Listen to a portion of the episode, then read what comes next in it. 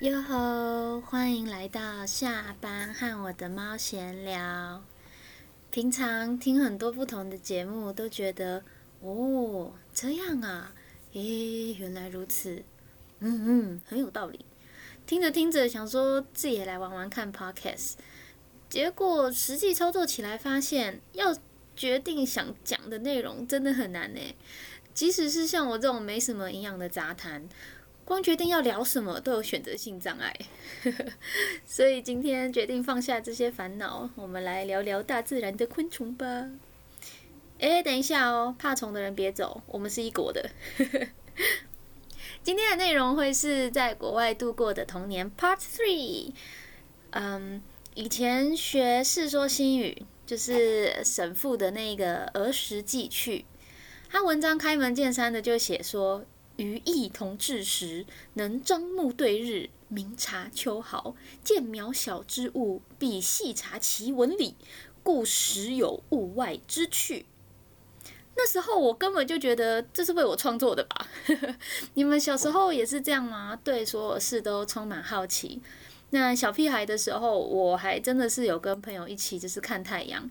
那之后发现，就是眼睛会蛮痛的，所以就没有再做这种事了。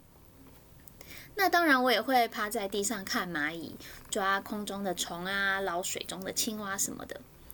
小时候在欧洲，每天都过着野孩子的生活。我觉得原始的人类可能就像我这样吧，就是到处乱吃东西、乱玩生命体。哎，好孩子不要学哦！现在回想起来，我自己其实造孽是蛮深的，真的很对不起那些小生命。过面那塞。小时候的我，天不怕地不怕，什么虫都不怕，跟现在连蝴蝶、蚊子都怕的我，根本就是不同的人。诶，我这个因为都是很没有营养的内容，所以我决定要来讲一句日文。这句话在动漫还蛮常出现的，就是可以记一下，就是仿佛是不同的人。嗯，它的日文是别自己咪带。就硬要加这样，好啦，那我到底做过哪些丧尽天良的事呢？就先从我家后院的蚂蚁窝说起吧。小时候，我爸为了要让我们在家能够就是有沙坑可以玩，就在后院砰砰砰的变出了沙坑。一开始真的是很嗨耶，每天都在玩沙。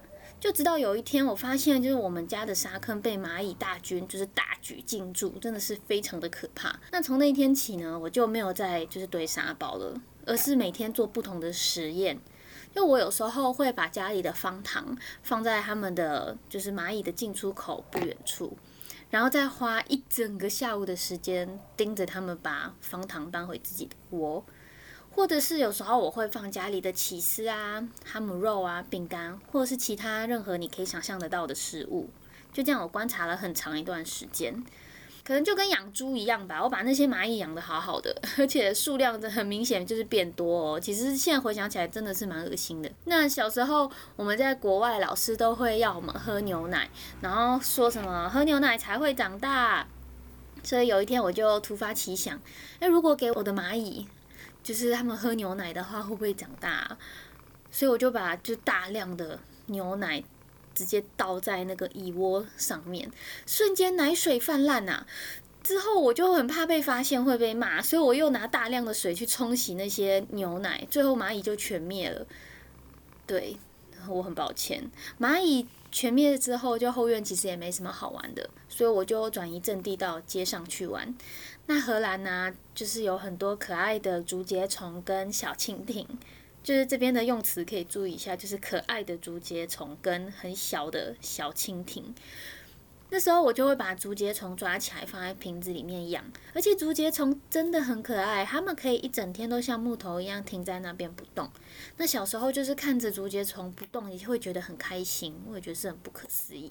但那个时候我可能太小了，我忘记瓶子要戳洞，就是瓶盖的地方要戳洞，最后它就被闷死了，我还难过蛮久的。可是可能小小朋友的关系吧，就我也没有难过太久，很快的我就把注意力放到就是蜻蜓身上，因为我发现蜻蜓还蛮可爱的，细细小小的，拔掉翅膀之后就长得跟竹节虫也很像。